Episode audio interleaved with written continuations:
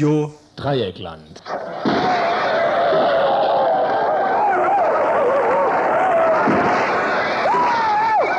Tagesinfo.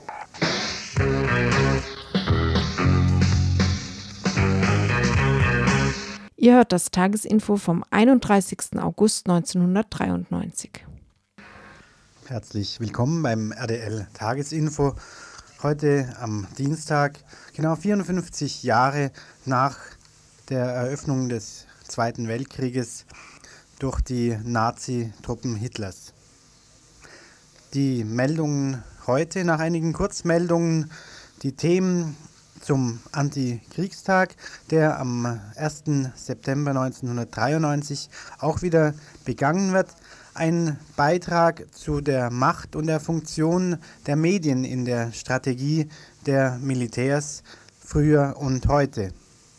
Außerdem ein Beitrag zu dem Konflikt im Nahosten und den Verhandlungen zwischen der palästinensischen Befreiungsorganisation PLO und dem Staat Israel. Und zuletzt soll es um eine Veranstaltung der linken Liste Friedensliste zum Antikriegstag 1993 gehen, unter dem Titel Konfliktlösung durch Militarisierung der Außenpolitik. Wir führten ein Interview mit Alexander Kautz vom Rüstungsinformationsbüro in Baden-Württemberg. Doch zuvor die Kurzmeldung und noch zuvor unsere Telefonnummer hier im Studio, unter der ihr uns erreichen könnt, die 0761 für Freiburg und dann 31 028 31 028.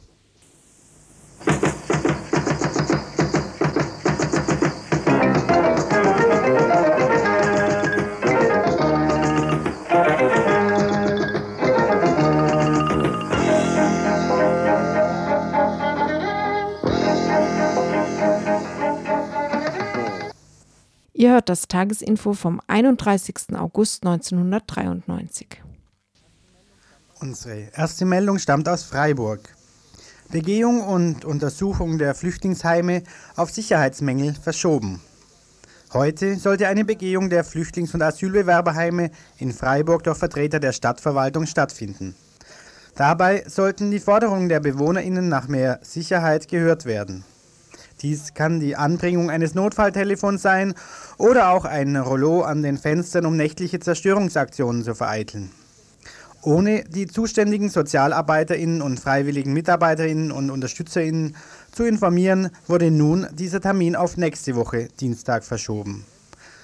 Seit längerem wird von den Helferinnen der Stadt vorgeworfen, sich nicht in ausreichendem Maße um die Sicherheit der Flüchtlinge und AsylbewerberInnen zu kümmern. Nächste Woche im RDL Tagesinfo am Dienstag werden wir ausführlich und in Interviews über das Thema berichten. Mit großem Pomp wurde gestern in Casablanca, Marokko, die angeblich zweitgrößte Moschee nach Mekka eingeweiht und nach dem marokkanischen König und Diktator Hassan II. benannt. 100.000 Gäste werden dazu erwartet, wurden dazu erwartet. Der aus Beton und Marmor in sechs Jahren erstellte Pracht- und Protzbau hat nach inoffiziellen Angaben mehrere, nicht Millionen, nein Milliarden Dollar gekostet. Seine angebliche Abstammung vom Propheten Mohammed, sein daraus hergeleiteter Anspruch, nicht nur marokkanischer König, sondern auch geistiges Oberhaupt zu sein und die sture Haltung im Westsahara-Konflikt festigten seit langem die politische Macht Hassan II. angesichts des Anschwellen nationalistischer und muslimisch fundamentalistischer Strömungen in der arabischen Welt. Gleichzeitig fehlt aber vielen MarokkanerInnen das Nötigste zum Leben. Hassan II., der über Industriebeteiligungen und Großgrundbesitz die gesamte marokkanische Wirtschaft beherrscht, gilt als einer der reichsten Männer der Welt. Westsahara-Verhandlungen weiter blockiert. Die Verhandlungen um ein Referendum der Saoris, den Bewohnern der von Marokko besetzten Westsahara, sind seit Juli, als die ersten Treffen unter Aufsicht der UNO in Ayun stattfanden, nicht wieder aufgenommen worden. Damals hatte die marokkanische Delegation versucht, mit allerhand Tricks die Verhandlungen zum Abbruch zu bringen. Radio Dreieckland im Info berichtete bereits. Eine internationale Polizeigruppe Truppe unter der Führung eines deutschen Grenzschutzoffiziers soll bis Jahresende die Registrierung und Aufstellung der Wählerlisten überwachen. Wie ein Beobachter gegenüber Radio Dreieckland bemerkte, dürfte der Termin jedoch kaum einzuhalten sein, da die UNO aufgrund leerer Kassen ihre Initiativen verringert hat. Damit würde es dem marokkanischen Herrscher weiterhin gelingen, das Problem Westsahara auf die lange Bank zu schieben.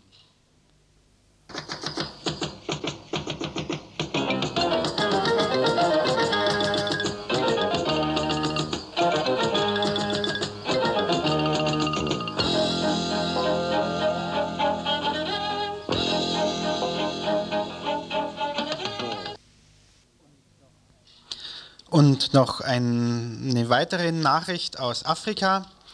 Putsch in Zentralafrika abgewehrt.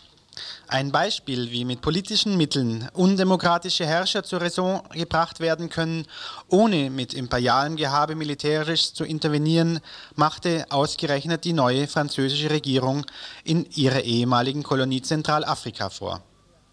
In einer schnellen Reaktion auf die Ankündigung des zentralafrikanischen Präsidenten Generals Kolingba, die Wahlen vom 22. August nicht anerkennen zu wollen, erklärte Frankreich den Abbruch jeglicher wirtschaftlicher, militärischer und politischer Zusammenarbeit.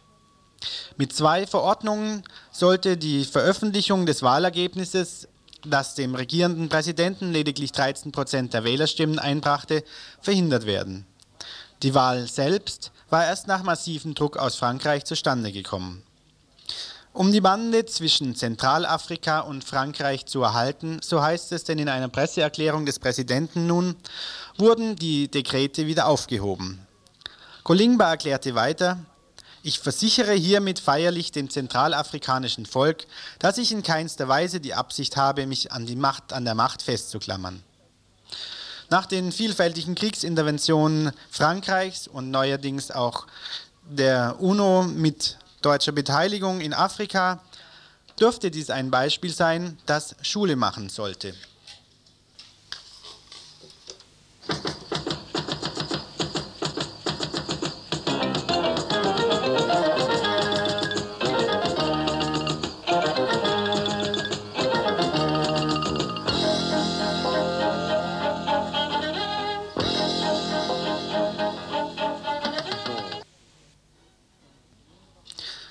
Und nun kommen wir zurück in die Bundesrepublik. Freiheit für Irmgard Möller. Ein Aufruf des Zeller Arbeitskreises drinnen und draußen erreichte heute unsere Redaktion. In diesem Aufruf, darin wird zu einer Grußaktion möglichst viele Leute für die Freilassung der seit 22 Jahren eingeknasteten Irmgard Möller aufgerufen. Einige Zeit dieser Knastzeit war sie in Isolationshaft. Im Oktober nun steht die gerichtliche Überprüfung zur Entlassung von Irmgard Möller an. In dem Aufruf des Arbeitskreises heißt es unter anderem, um eine kritische Öffentlichkeit auf die Notwendigkeit der Freilassung von Irmgard Möller aufmerksam zu machen, sind in diesem Jahr vereinzelte Initiativen gelaufen. Information von TeilnehmerInnen der Wiener Menschenrechtskonferenz, Unterschriftensammlung, Autokorso und so weiter. Ende September, Anfang Oktober soll in Lübeck noch einmal eine Demonstration stattfinden. Wir stellen uns jetzt vor, zusätzliche Aufmerksamkeit zu wecken durch eine Grußaktion in der Berliner Tageszeitung Taz. Beginnend am 1. September soll bis zum Anhörungstermin jeden Tag eine Kleinanzeige auf der Taz-Wiese erscheinen, in der Irmgard gegrüßt und ihre Freiheit gefordert wird. Mit der Taz haben wir vereinbart, dass eine entsprechende Kleinanzeige pauschal 30 Mark kostet. Die Koordination übernimmt Cornelia Gellenbeck, Tast-Nast-Abo in der Kochstraße 18, die Adresse der Taz in 10969 Berlin. Dahin schickt also bitte euren grußbeiligen Scheck oder Bar die 30 Mark. Bitte beteiligt euch an dieser kleinen Grußaktion und weist Genossinnen und Freunde darauf hin. Soweit das Zitat aus der Grußaktion zur Freilassung für Irmgard Möller. Wer die genaue Adresse der Taz noch einmal bekommen will, kann hier bei Radio Dreieckland anrufen. hier bei uns im Studio unter der Nummer 0761 für Freiburg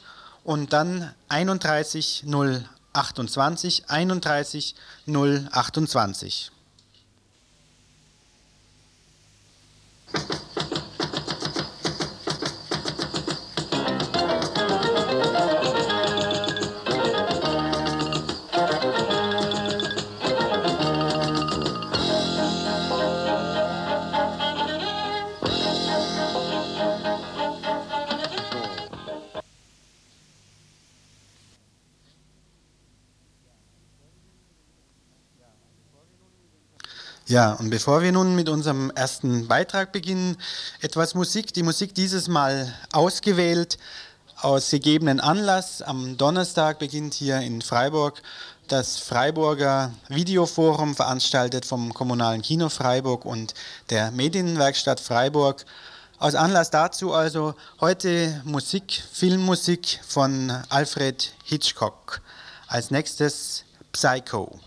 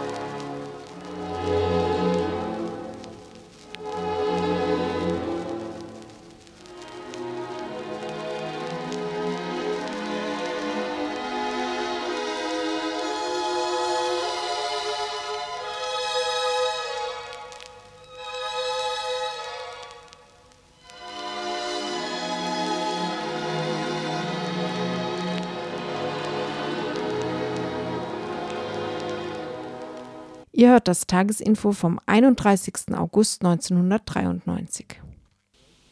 Der Beginn des Zweiten Weltkrieges jährt sich diese Woche ein weiteres Mal. Über 50 Jahre liegen mittlerweile seit dem Überfall Nazi-Deutschlands auf Polen zurück.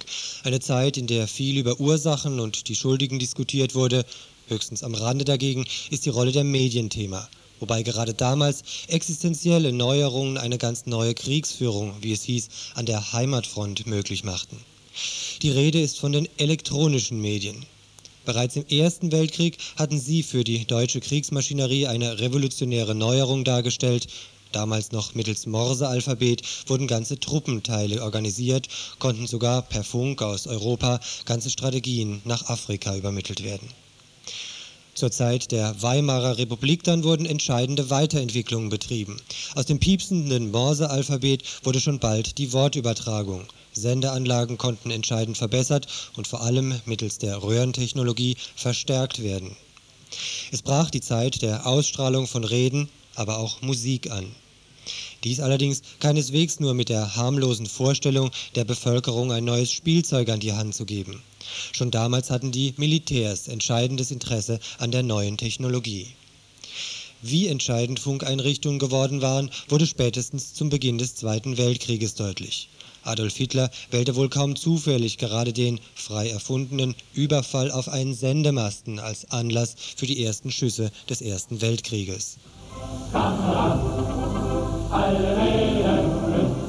Zentraler Baustein in der propagandistischen Vorbereitung des Zweiten Weltkrieges war die Einführung des Reichsrundfunks. Spätestens nach der Machtübernahme 1933 durch die Nazis wurde von denen fieberhaft an einer breitesten Einführung des neuen Mediums gearbeitet. Zentral hierbei die Pläne, die zur massenhaften Verbreitung der ersten Radiogeräte führen sollten, denn genau da lag bisher das Problem. Die besten und natürlich propagandistisch geschicktesten Programme nützten nichts, wenn sie in den deutschen Wohnstuben nicht ankamen. Das von vielen verklärt erinnerte Projekt Volksempfänger wurde aus der Taufe gehoben. Zentrale Figur hierbei Propagandaminister Goebbels. Vielleicht werden spätere Geschlechter einmal feststellen müssen, dass der Rundfunk für unsere Zeit genauso eine neue Entwicklung der geistigen und seelischen Beeinflussung der Massen eingeleitet hat, wie vor Anbruch der Reformation die Erfindung der Buchdruckerkunst. Die deutsche Bevölkerung biss fleißig an. Am ersten Tag, den die Volksempfänger in den Läden standen, gingen bereits 100.000 über den Ladentisch. Das Medium Radio als Alltagsmedium war geboren. Die Propagandamaschine konnte anlaufen, der Weg in den Krieg war auch in dieser Hinsicht geebnet. Am 1. September 1939 wurde der wohl berühmteste, aber auch verheerendste O-Ton in der Geschichte des Radios gesendet. Seit 5.45 Uhr wird jetzt zurückgeschossen.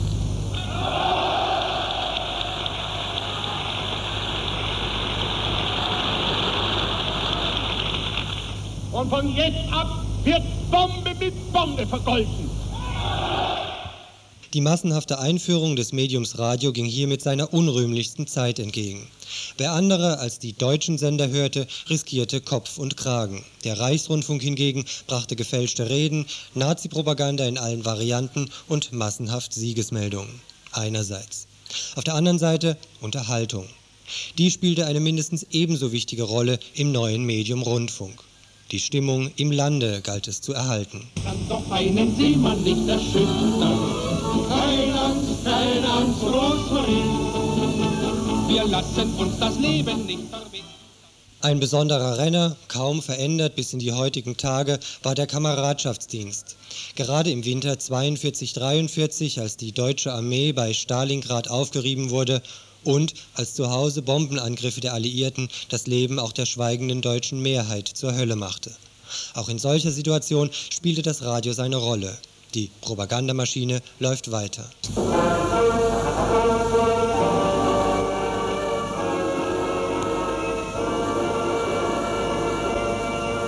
Hier ist der Kameradschaftsdienst des Großdeutschen Rundfunks.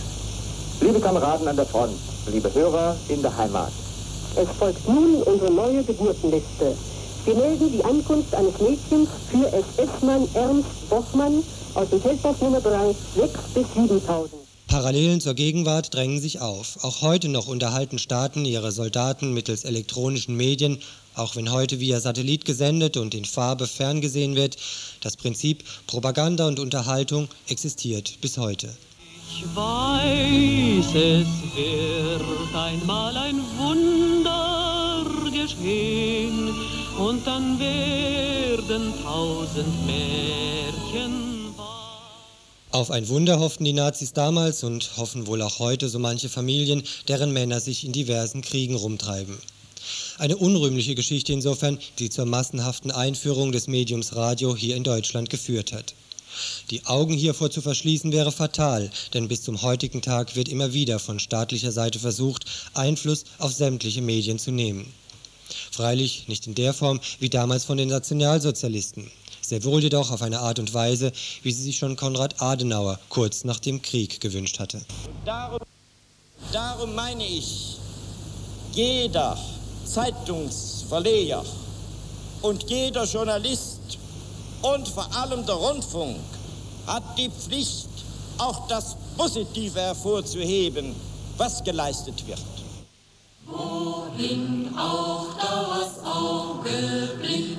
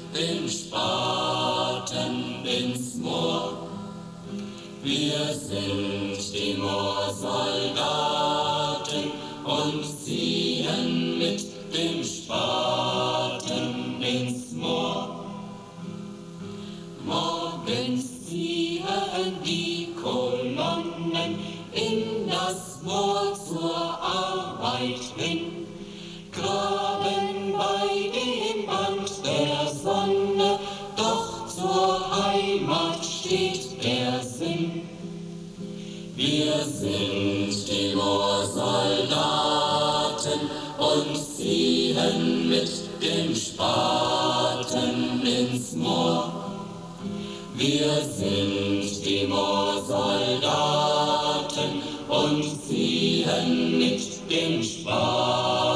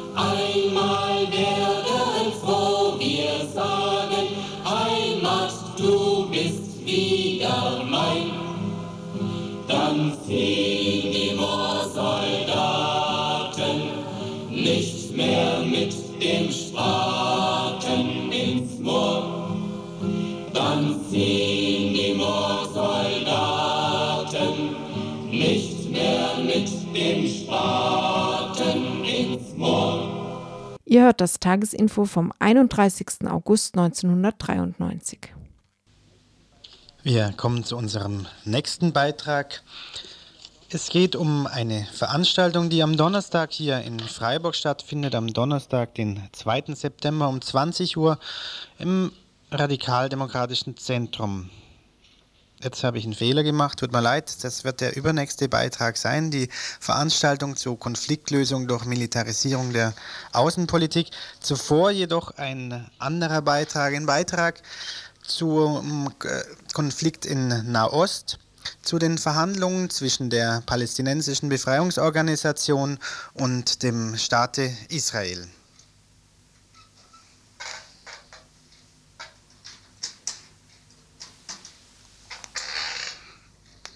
Zwischen Israel, seinen arabischen Nachbarn und Vertretern der Palästinenser scheint Bewegung zu kommen. Israel und Teile der Palästinenservertretung haben sich im Konflikt über die von Israel besetzten Gebiete offenbar angenähert. Demnach soll im Gazastreifen und der Stadt Jericho zunächst eine begrenzte palästinensische Selbstverwaltung eingerichtet werden. Kurz nach Bekanntgabe dieses Kompromissvorschlags hat es heftige Reaktionen in beiden politischen Lagern gegeben. Auf einer Krisensitzung der PLO in Tunis wurde PLO-Chef Arafat gar zum Rücktritt aufgefordert. Was von den neuen Vorschlägen Israels zu halten ist, darüber kann uns jetzt hoffentlich Edgar Out mehr sagen. Er ist Redakteur der Frankfurter Rundschau und Experte für den Nahen Osten. Guten Morgen. Guten Morgen. Wie sieht der Kompromissvorschlag zwischen Israel und der PLO denn nun konkret aus? Nun, man hat sich offenbar darauf geeinigt, äh, Ostjerusalem, das Hauptproblem, um das es bisher ginge, auszuklammern und zunächst die begrenzte Palästinenserautonomie im Gazastreifen und in einem Teil des Westjordanlands mit der Hauptstadt Jericho zu gewähren. Der Hauptstreitpunkt dabei ist, ob die israelischen Truppen sich vollständig aus dem Gazastreifen abziehen werden. Dasselbe gilt für das äh, Westjordanland. Bisher ist Israel wohl allenfalls bereit, äh, sich im Westjordanland teilweise zurückzuziehen und dort wesentliche Stützpunkte zu behalten, denn dort gibt es eine Menge israelischer Siedlungen und was mit denen passieren soll, ist noch nicht klar.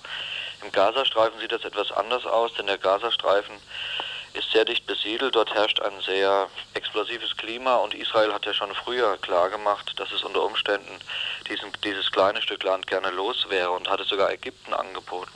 Wie ist denn zu erklären, dass es ausgerechnet jetzt zu diesem Kompromissvorschlag gekommen ist, ausgerechnet in einer Zeit, in der die Position der PLO ja alles andere als gefestigt zu sein schien? Das mag äh, auf beiden Seiten Gründe haben. Zum einen in Israel äh, muss man äh, davon ausgehen, dass die USA einen bestimmten Druck ausgeübt haben, dass sie wollen, dass dort man allmählich zu einer Lösung kommt. Vor allen Dingen aber ist, liegen die Hauptgründe bei der PLO. Sie steckt zum einen in großen Schwierigkeiten, und zwar finanzieller Art. Seit dem Golfkrieg sind die Geldquellen der PLO im Lager der Ölstaaten, der arabischen Ölstaaten versiegt. Deswegen, weil die PLO damals äh, den irakischen Diktator Saddam Hussein unterstützt hat. Die PLO äh, ist aber darauf angewiesen, auf dieses Geld, denn sie unterstützt eine ganze Menge äh, Bedürftige und auch äh, Kriegsopfer in den besetzten Gebieten.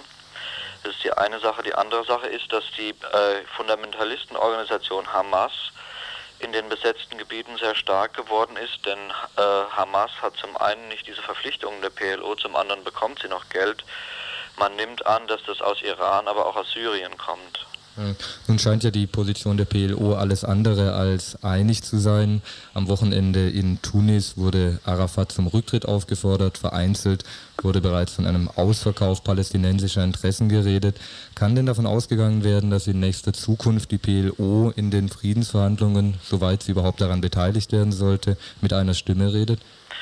Äh, vordergründig wohl, denn heute ist es ja wohl so gelaufen, dass ähm, der Exekutivrat in Tunis der Verhandlungsdelegation, die ja aus den besetzten Gebieten kommt, den Auftrag gegeben hat, beziehungsweise wie so schön heißt, die Vollmacht über die sogenannte Gaza-Jericho-Lösung zu verhandeln.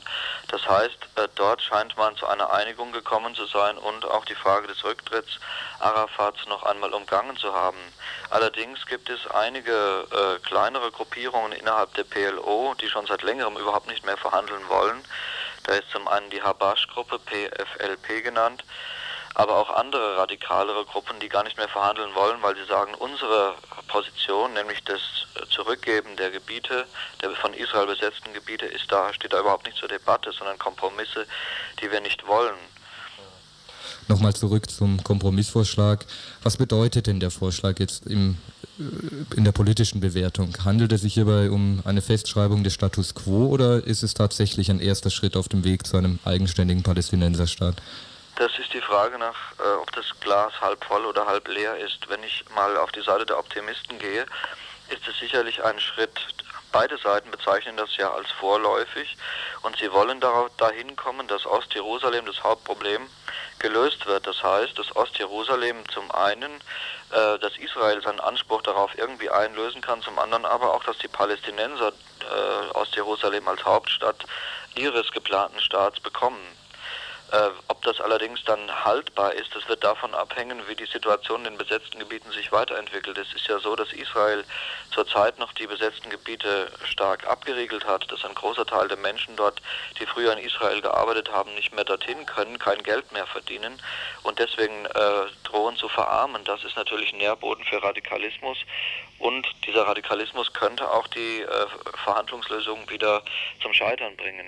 Das heißt, Sie würden auch sagen, dass es zu früh ist, bereits von einem Durchbruch zu reden in den Nahostfriedensgesprächen? Das würde ich sagen. Es gibt noch eine ganze Menge äh, Unwägbarkeiten und vor allen Dingen ist die Frage, äh, ob es innerhalb des palästinensischen Lagers nicht dazu kommt, dass die PLO immer mehr ihren Einfluss verliert und zwar an die islamischen Fundamentalisten von der Hamas. Hm. Gut, dann bedanke ich mich für die Informationen soweit. Vielen ja. Dank.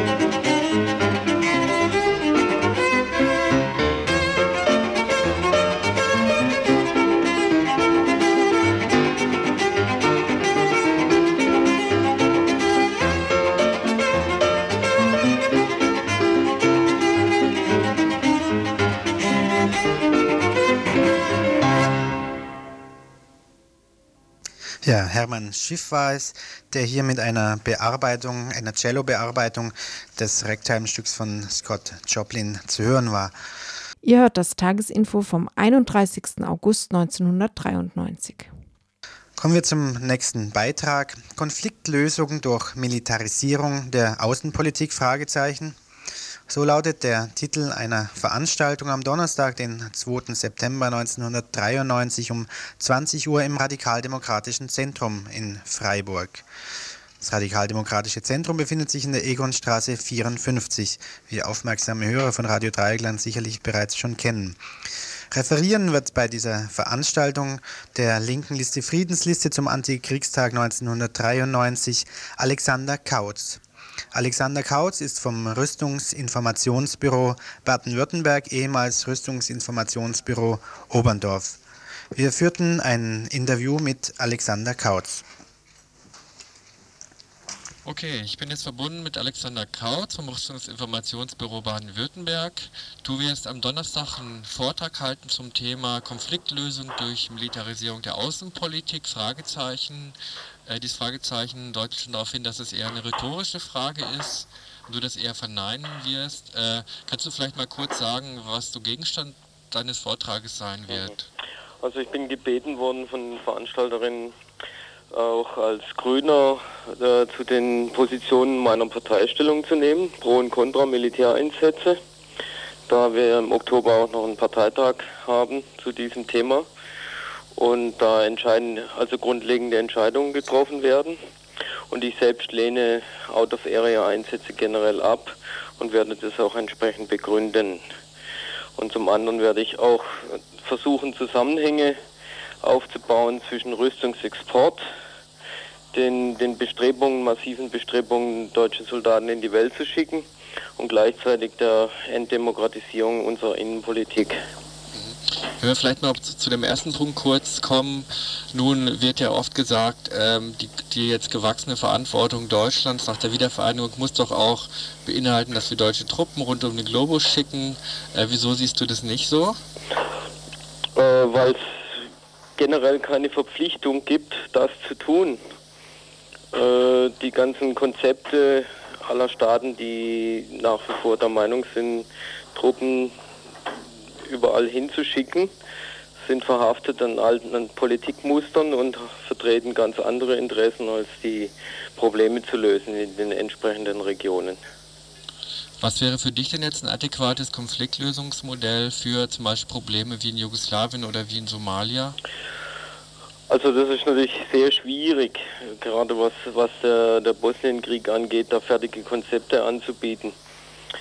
Äh, ich bin allerdings der Ansicht, dass wenn man von Anfang an in dieser Region eine andere Politik gefahren wäre, also die, die Anerkennungspolitik zum Beispiel anders durchgeführt hätte, und in, in den einzelnen Republiken in Jugoslawien die, die Opposition massiv unterstützen würde, die einen wahnsinnig schweren Stand haben, die Friedensbewegung und die demokratische Opposition, die sich im Lande eigentlich für ein Zusammenleben engagiert. Ja, und diese Leute werden ja von unserer Politik überhaupt nicht wahrgenommen. Und da möchte ich darauf drängen, dass äh, diese Kräfte unterstützt werden. Es kann keinesfalls sein, dass man glaubt, so ein Verfahren, Kon Konflikt dadurch zu lösen, dass man äh, noch mehr Leid einrichtet durch irgendwelche Art von Intervention. Du hast gesagt, ein zweiter Teil in deinem Vortrag soll einen Zusammenhang darstellen zwischen Militarisierung der Außenpolitik und Demokratisierung nach innen. Könntest du da vielleicht mal so kurz skizzieren, wo du das siehst?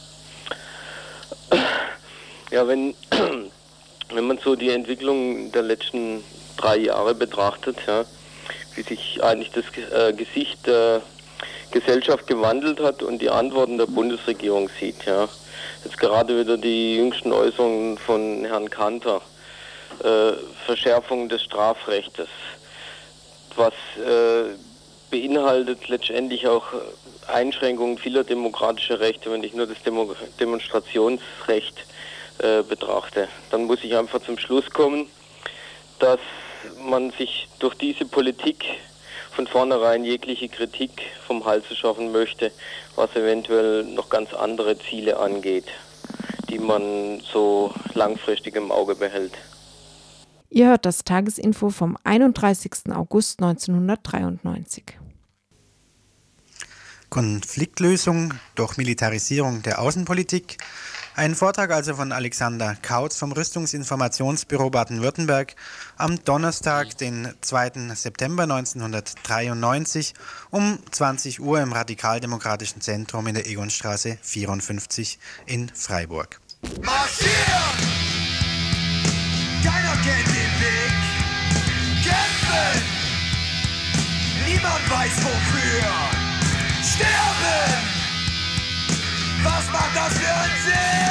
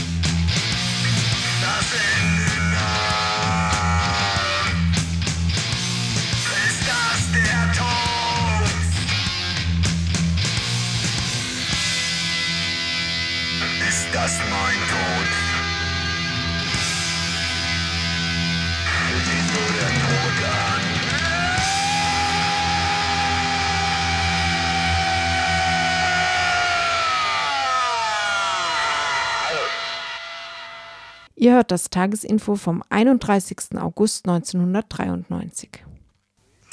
Ja, Völkermord hieß dieses Stück von Rumble Minizia von der CD Wie viel Hass wollt ihr noch? Damit sind wir auch schon bei den Veranstaltungshinweisen unseres heutigen Tagesinfos angekommen. Passend zu dem Stück gleich der Aufruf zum Antikriegstag 1993 von der VVN, der Vereinigten des, Vol des der Verfolgten des Naziregimes und vielen anderen. Unter anderem die Freiburger Friedenswoche, äh, verschiedene Frauenorganisationen wie Frauen helfen Frauen im Krieg, Frauen für den Frieden, UASTA und ähnliche rufen alle auf zum Antikriegstag 1993 am 1. September um 18 Uhr die Gedenkkundgebung am Mahnmal für die Opfer des Faschismus am Rottekring. In dem Aufruf heißt es unter anderem, 60 Jahre nach Hitlers Machtergreifung, 48 Jahre nach Ende des Zweiten Weltkrieges und schon zwei Jahre nach der deutschen Wiedervereinigung geht Deutschland wieder den Weg militärischer Einsätze wie in Somalia und Bosnien. Damit verletzt Deutschland das dringende Gebot zur friedlichen Konfliktlösung. Als humanitäre Hilfe ausgelegt und als notwendige friedensschaffende Aktion postuliert, wird offensichtlich das Recht des Stärkeren demonstriert. Gleichzeitig können neonazistische und antisemitische Kräfte in Deutschland immer mehr Fuß fassen. Während die Neonazis Gewalt und Terror gegen ausländische Mitbürger und Demokraten im Land führen, befehligt die Bundesrepublik Militäreinsätze außerhalb des NATO-Gebietes. Als Forderung heißt es dann gegen Ende des Aufrufs, wirklicher Friedenspolitik muss Vorrang erteilt werden. Unterbindung jeder Art von Waffenexport, keine Unterstützung kriegführender Parteien und kontrollierte Wirtschaftsaktionen gegen Aggressoren. Unterstützung und konkrete Hilfe für die Antikriegs- und Friedensbewegung, keine Duldung neonazistischer, antisemitischer Organisationen, striktes Verbot offen faschistischer Gruppen, wie es das Grundgesetz verbietet. Was wir brauchen, sind zivile und humane Konfliktlösungen, keine deutschen Militärinterventionen nirgendwo in der Welt. Soweit also der Aufruf zum Antikriegstag 1993 und noch eine weitere Veranstaltung am Mittwoch, den 1. September, dann um 19.30 Uhr. Zwei Jahre Entwicklungsdienst in Tijuana, Mexiko. Leben und Arbeiten im Schatten der Grenze zwischen erster und dritter Welt. Reiseeindrücke im Land der Raza Bronze. Ein Dia-Vortrag von Markus Frei über seinen sozialen Dienst nach dem Abitur als Jesuit European Volunteer in der nordmexikanischen Grenzstadt Tijuana von 1990 bis 1992. All dieses findet statt im Foyer des Pfarrgemeindezentrums San Siriak in der Prinz-Eugen-Straße 2. Die Prinz-Eugen-Straße geht von der Günterstalstraße in Freiburg ab. Und zwar am Mittwoch, 1. September, 19.30 Uhr. Der Eintritt ist kostenlos.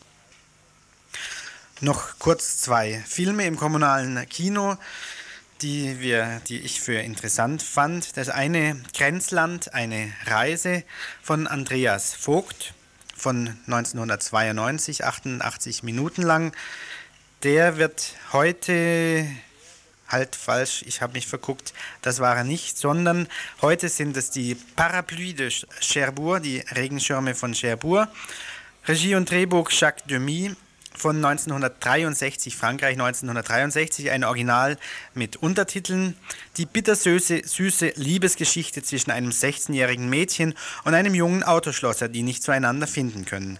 Jacques Demys mutiger und ungewöhnlicher Versuch eines romantischen Singspiels in realistischem Ambiente gewann 1964 bereits die Goldene Palme von Cannes. Eines der größten Wunder dieses Films ist Catherine Deneuve, die vor einer beginnenden Zerstörung bewahrt wird. Sie ist voll zarter Schönheit, offener Charme, verhaltener Spontaneität, ein unvergessliches, verliebtes junges Mädchen, das glücklich verwundert, verletzt ist und von Zweifel, Schwäche und Vergessen geplagt wird. Wenn das kein schöner Film ist von 1963, gedreht von Jacques Demy mit Catherine Deneuve, Nino Castelnuovo, Anne Vernot, Marc Michel und Mireille Perret heute Abend also um 20 Uhr im kommunalen Kino in Freiburg. Um 22 Uhr dann American Graffiti. Soweit also für heute die Veranstaltungshinweise für heute und morgen Abend. Wie bisher aus gut unterrichteter Kreise verlautet wurde, gibt es heute leider wohl keine Volksküche, falls dem jemand widersprechen, kann er hier immer noch anrufen unter der Telefonnummer im Studio von Radio Dreieckland 0761 31 028. Sollte dies nicht passieren, würde ich mich gleich jetzt dann verabschieden und darauf hinweisen, dass es morgen wohl kein RDL Tagesinfo geben wird, aber dann wieder das RDL Tagesinfo am Donnerstag zwischen 18 und 19 Uhr zu hören sein wird auf derselben Frequenz 102,3 MHz. Ich gebe nun bereits ein paar Minuten früher, weil wir heute so wenig hatten, das Mikrofon weiter an die Redaktion von Radio International und ihr hört uns also wieder am Donnerstag um 18 Uhr mit dem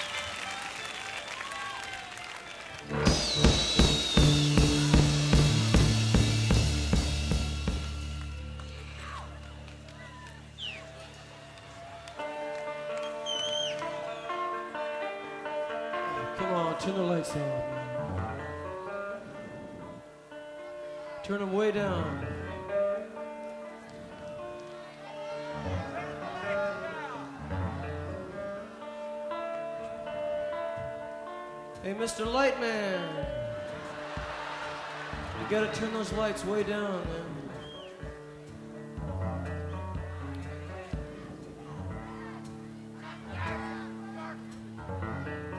Hey, I'm not kidding. You gotta turn the lights down.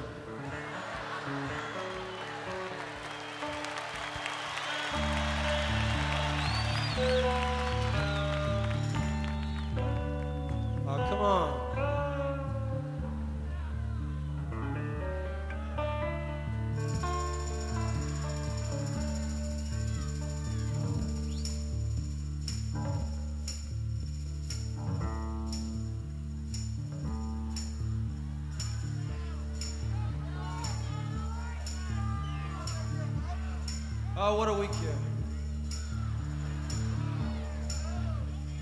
This is the end, beautiful friend.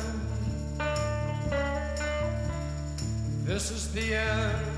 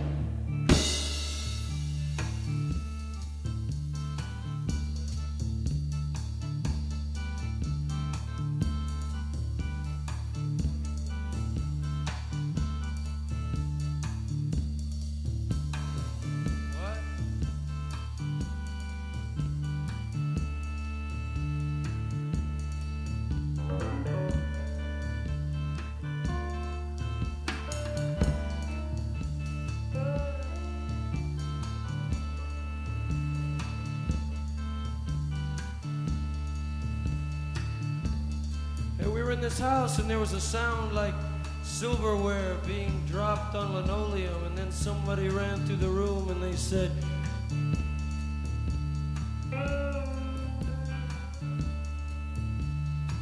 Have you seen the accident outside? And everybody said, Hey man, have you seen the accident outside?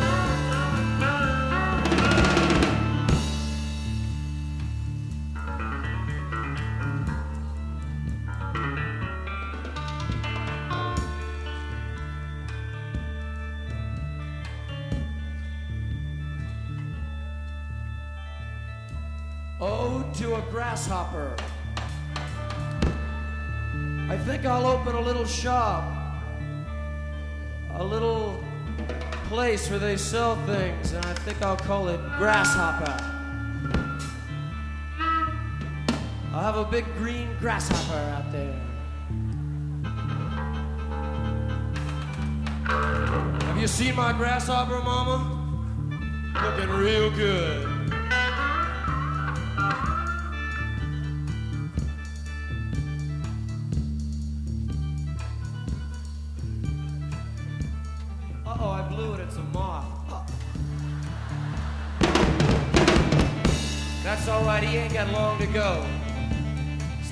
So we'll. Ensenada, the dog crucifix, the dead seal, ghosts of the dead car's son. Stop the car! I'm getting out! I can't take it! Hey, look out, there's somebody coming, and there's nothing you can do about it.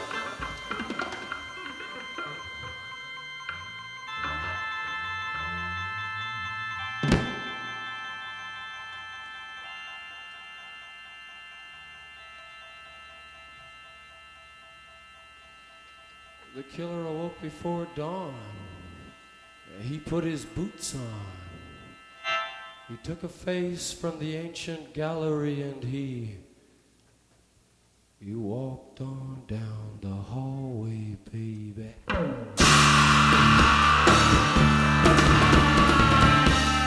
Came to a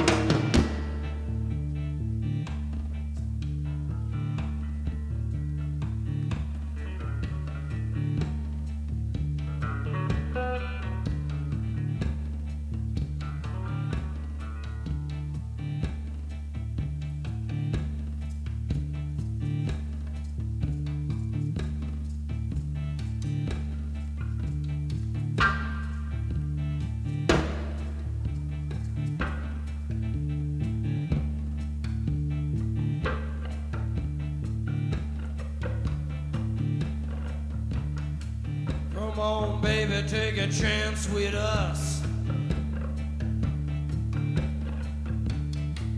Come on, baby, take a chance with us.